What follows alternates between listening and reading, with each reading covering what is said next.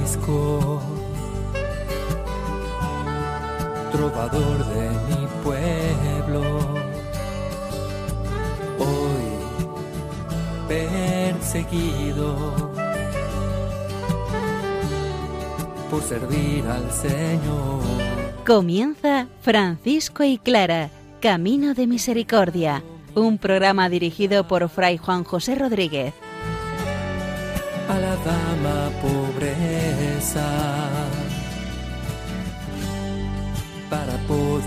estar más cerca de Dios. Yo, Clara.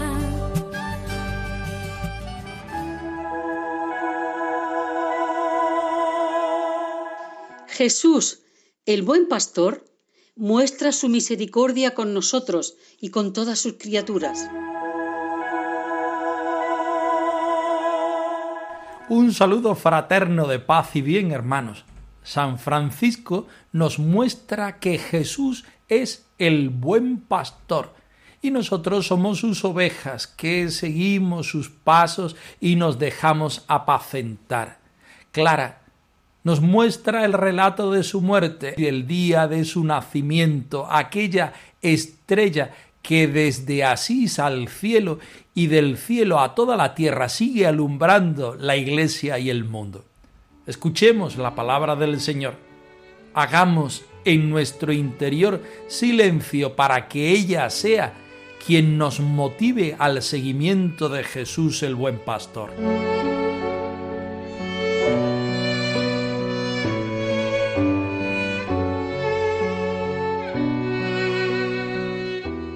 Del Evangelio según San Juan. Yo soy el buen pastor. El buen pastor da su vida por las ovejas. Yo soy el buen pastor. Conozco mis ovejas y ellas me conocen a mí, igual que mi Padre me conoce a mí y yo conozco al Padre. Yo doy mi vida por las ovejas. El Padre me ama, porque yo doy mi vida para recobrarla de nuevo. Nadie me la quita, sino que la doy voluntariamente. Tengo el poder de darla y el poder de recobrarla. Esta es la misión que he recibido de mi Padre.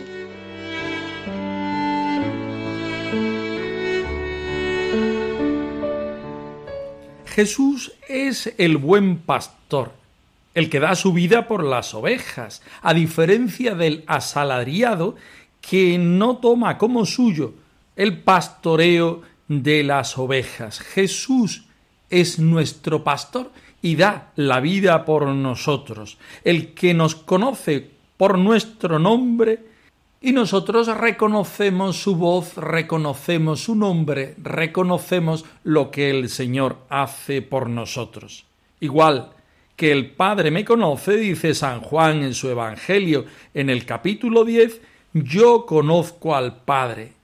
Por eso, se crea una comunión entre el Padre y el Hijo en el Espíritu Santo, por eso también nosotros entramos a formar parte de esta familia de los cristianos, en la cual nos sentimos pastoreados por el mismo Jesucristo. Pero ¿qué es sentirse pastoreado?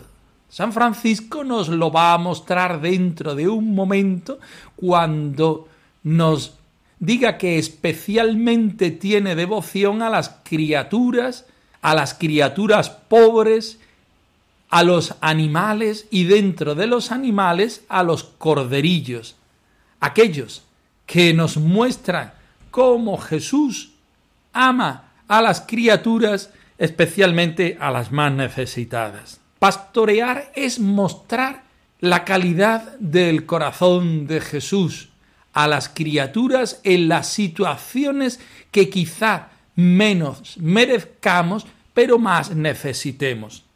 Pastorear es mostrar la salvación que Jesús viene a traer al mundo en cada una de las personas concretas, con sus nombres, con sus apellidos, con sus dificultades.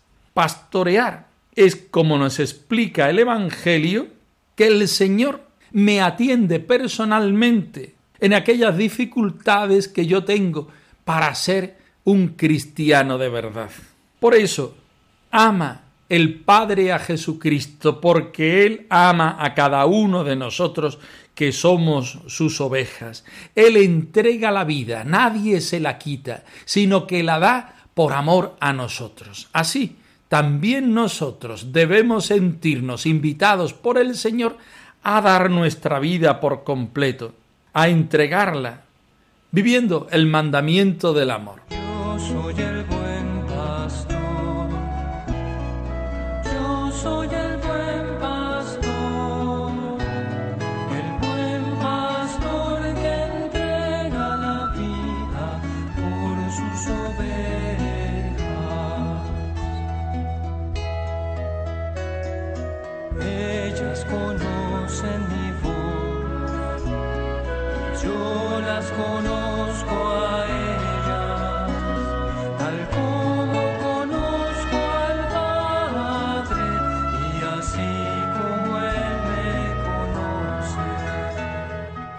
Nos encontramos en el capítulo 29 de la primera vida de Fray Tomás de Celano, en el punto 78, donde el biógrafo oficial de la Orden franciscana nos cuenta la devoción de Francisco acerca de los corderillos, porque nos mete en el misterio de Jesús buen pastor. Escuchemos atentamente. Tú eres mi pastor, tú eres mi pastor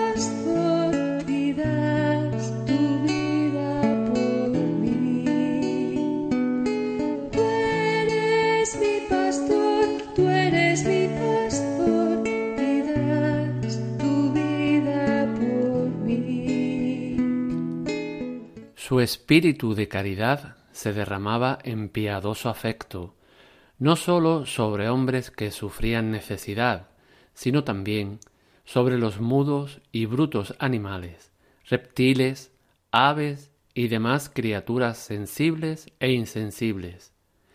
Pero entre todos los animales amaba con particular afecto y predilección a los corderillos, ya que, por su humildad, nuestro Señor Jesucristo es comparado frecuentemente en las Sagradas Escrituras con el Cordero, y porque este es su símbolo más expresivo. Por este motivo, amaba con más cariño y contemplaba con mayor regocijo las cosas en las que se encontraba alguna semejanza alegórica del Hijo de Dios. De camino por la marca de Ancona, después de haber predicado en la ciudad de este nombre, marchaba a Osimo junto con el señor Pablo, a quien había nombrado ministro de todos los hermanos en la dicha provincia. En el campo dio con un pastor que cuidaba un rebaño de cabras e irascos. Entre tantas cabras e irascos había una ovejita que caminaba mansamente y pacía tranquila. Al verla, el bienaventurado Francisco paró en seco y, herido en lo más vivo de su corazón, dando un profundo suspiro, dijo al hermano que le acompañaba ¿No ves esa oveja que camina tan mansa entre cabras e irascos? Así, créemelo, caminaba manso y humilde nuestro Señor Jesucristo entre los fariseos y príncipes de los sacerdotes. Por esto te suplico, hijo mío, por amor de Cristo, que, unido a mí, te compadezcas de esa ovejita y que, pagando por ella lo que valga, la saquemos de entre las cabras e irascos.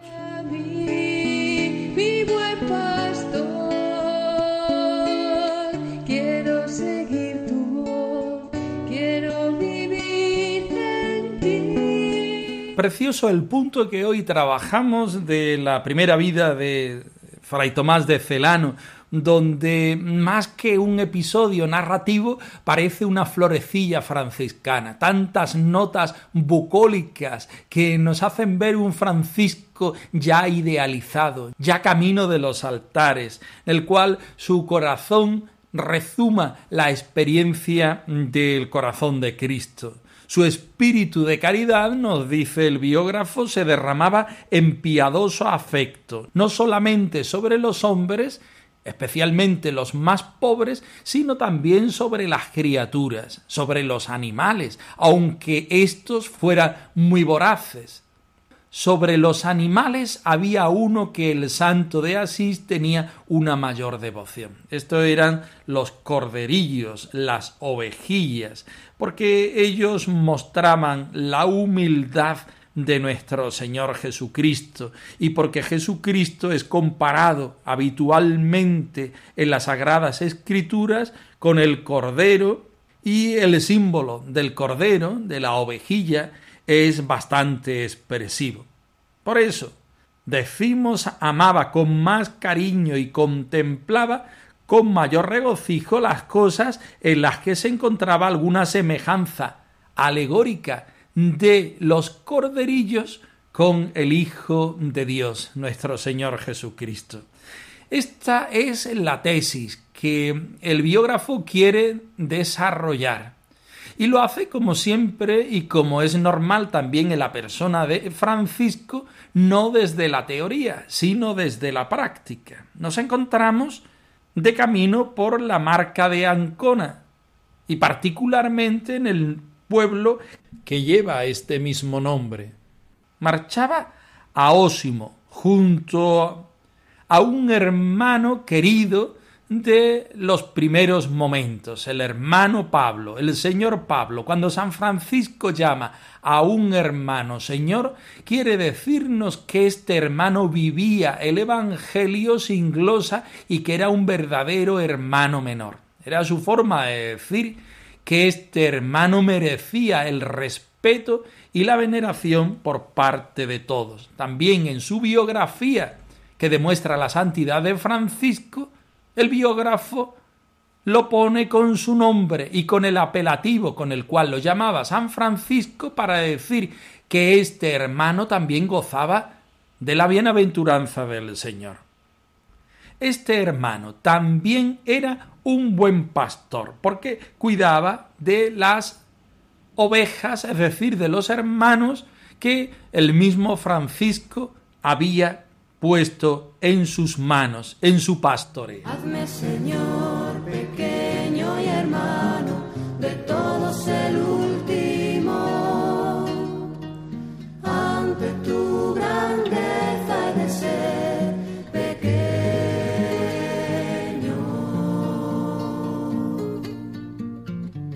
No te dejes arrastrar por asuntos que te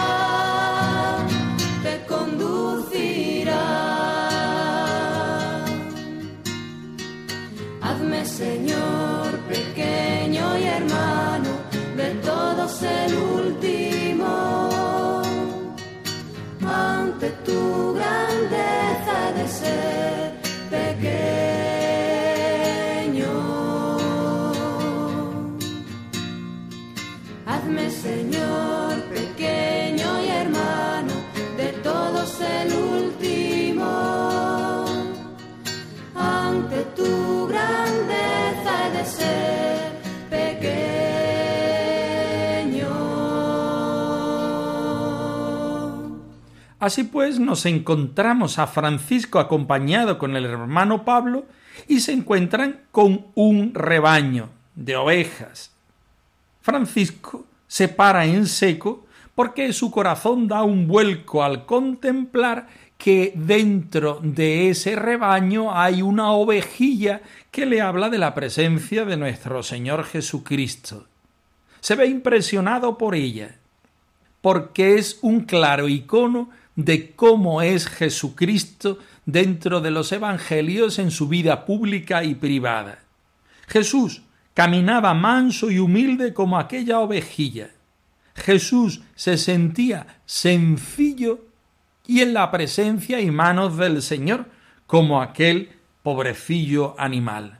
Por eso San Francisco, hombre sensible y hombre de piadoso afecto, quiere encontrarse con aquella ovejilla para que ella sea el trampolín que le explique y manifieste cómo Jesús actúa en medio de su pueblo.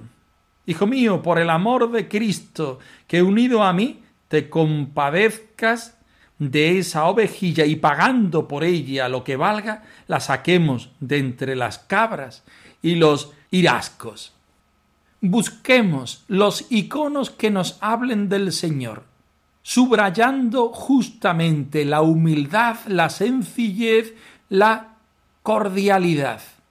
Encontrémonos con las mediaciones que nos lleven al Señor, particularmente en estas vertientes de sin propio y minoridad.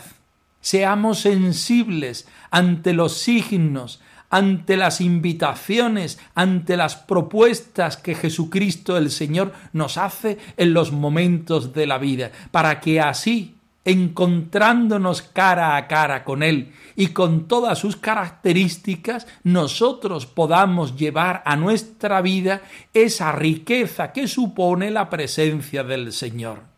Y teniendo esa riqueza, esa presencia del Señor, esa experiencia del Señor, también nosotros podamos ser para los demás mediaciones eficaces del reino de Dios que seamos voceros de Dios con nuestra vida, con nuestra humildad, con nuestra mansedumbre, como aquel pequeño corderillo, que seamos capaces de ser los altavoces del Señor, la presencia del Señor, la vida del Señor, con nuestra pobre vida. El Señor no se asusta de nuestra pequeñez y de nuestra minoridad. El Señor no puede hacer nada cuando habla nuestra soberbia el Señor puede y le encanta utilizarnos en el sentido más propio y más grande de esta expresión para que nosotros seamos como aquella ovejilla, signo del reino del Señor, signo de la presencia de Él en la tierra. Como Francisco quiero llevar amor al pobre hombre que está abandonado, al corazón la paz de Cristo enviado.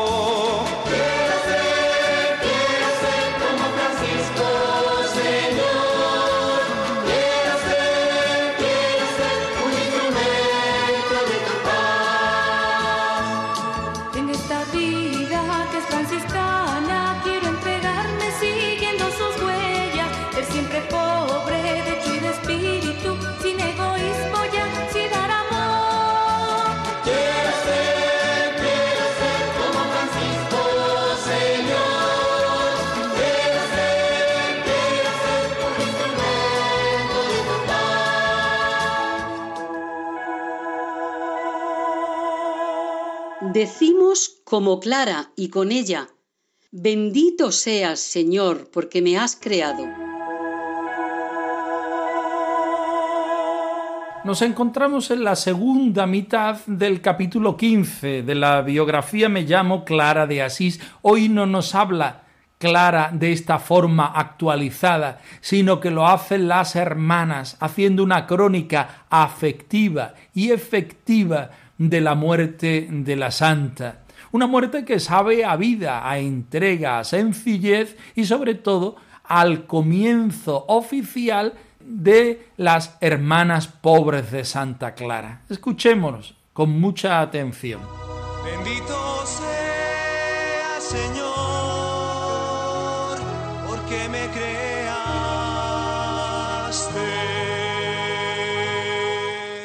Iba oscureciendo, pero en el interior de mi corazón alboreaba un nuevo día.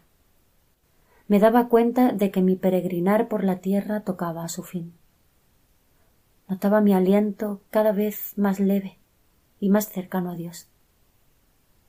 En este silencio lleno de la presencia divina, hablaba bajito conmigo misma diciéndome Vete en paz, pues tendrás buena escolta. Porque el que te creó previó antes que serías santificada. Y después que te creó, infundió en ti el Espíritu Santo.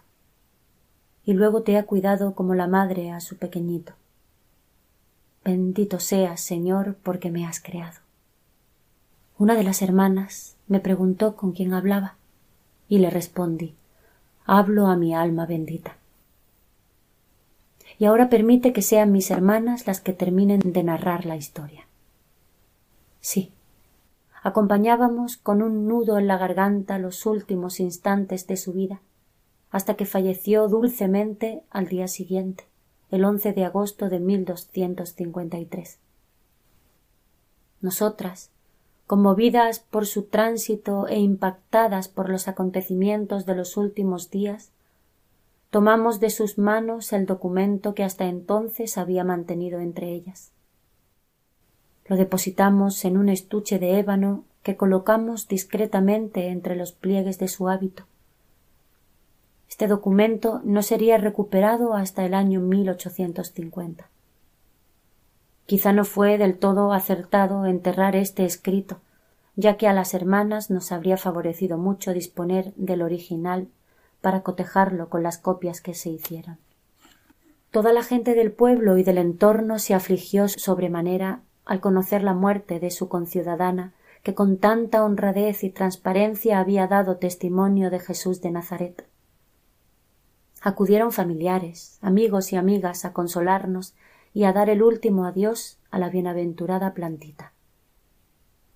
Su cuerpo se depositó en el templo de San Jorge y más tarde se ubicó en el templo que le fue dedicado, la iglesia de Santa Clara.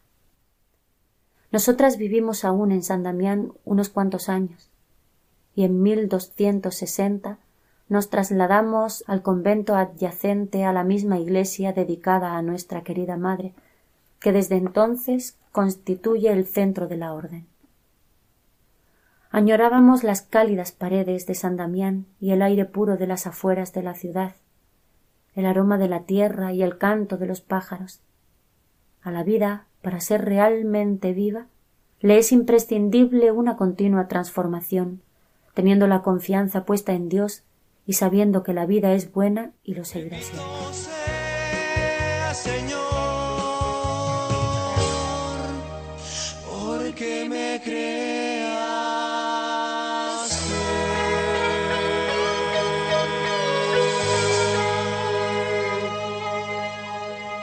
Esta segunda parte del capítulo 15 nos muestra el claroscuro de la vida y también de la Pascua, el paso del Señor por nuestra vida.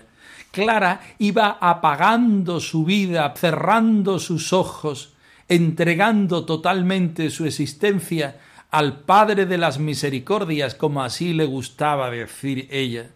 Se daba cuenta de que todo llegaba a su fin, o mejor dicho, a su principio, desde otra perspectiva.